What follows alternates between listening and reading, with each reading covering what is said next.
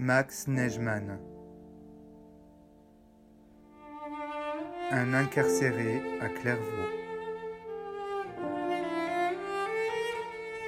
Journal 1941-1943. Traduction du yiddish par Claude Ampel.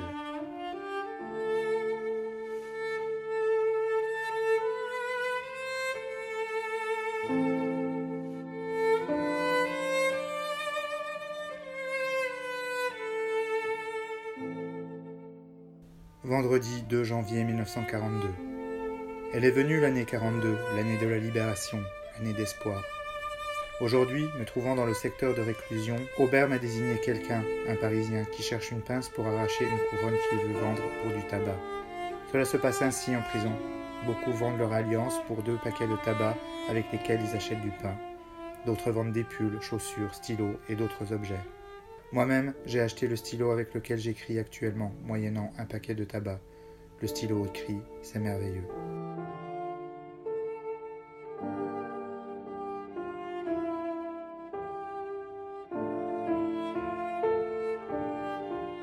Ce matin, j'ai vu le sergent-chef au sujet d'un camarade, André.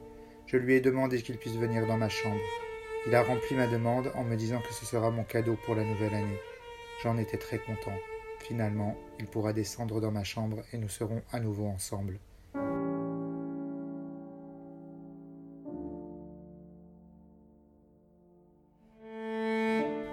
Aujourd'hui, nous sommes allés à la douche. Tous les quinze jours, le vendredi, nous allons nous laver. La douche est encore le seul endroit où l'on peut se laver, car maintenant, il est impossible de se laver au robinet dans la cour,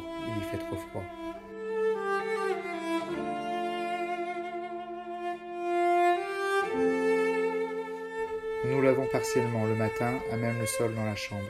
À l'évidence, ce n'est pas très hygiénique. L'hygiène est un minima.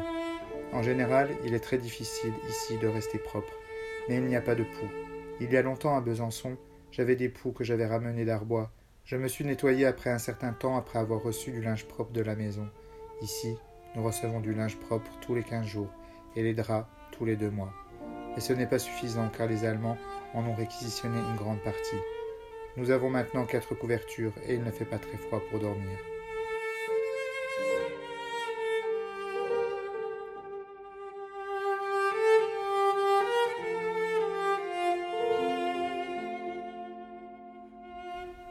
Samedi, le 3 janvier 1942.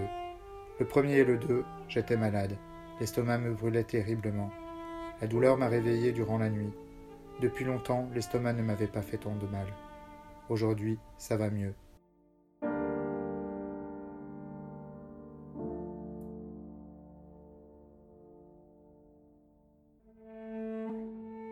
J'ai fait du thé cet après-midi et je l'ai versé dans le thermos de M. Kaczynski. Ainsi, nous en avons bu dans la soirée. André est aujourd'hui descendu et venu dans ma chambre. Il dort près de moi. On a fait un poker avec Pelletier et Chaussin.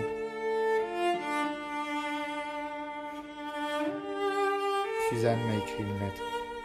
Elle me remercie pour la bague. Je constate qu'Itzrick est bien revenu à la maison. Hélène, c'est-à-dire l'amie d'Hélène, m'a écrit une carte et m'a adressé des vœux pour la nouvelle année. J'attends une lettre d'Hélène, également un colis avec des livres en yiddish.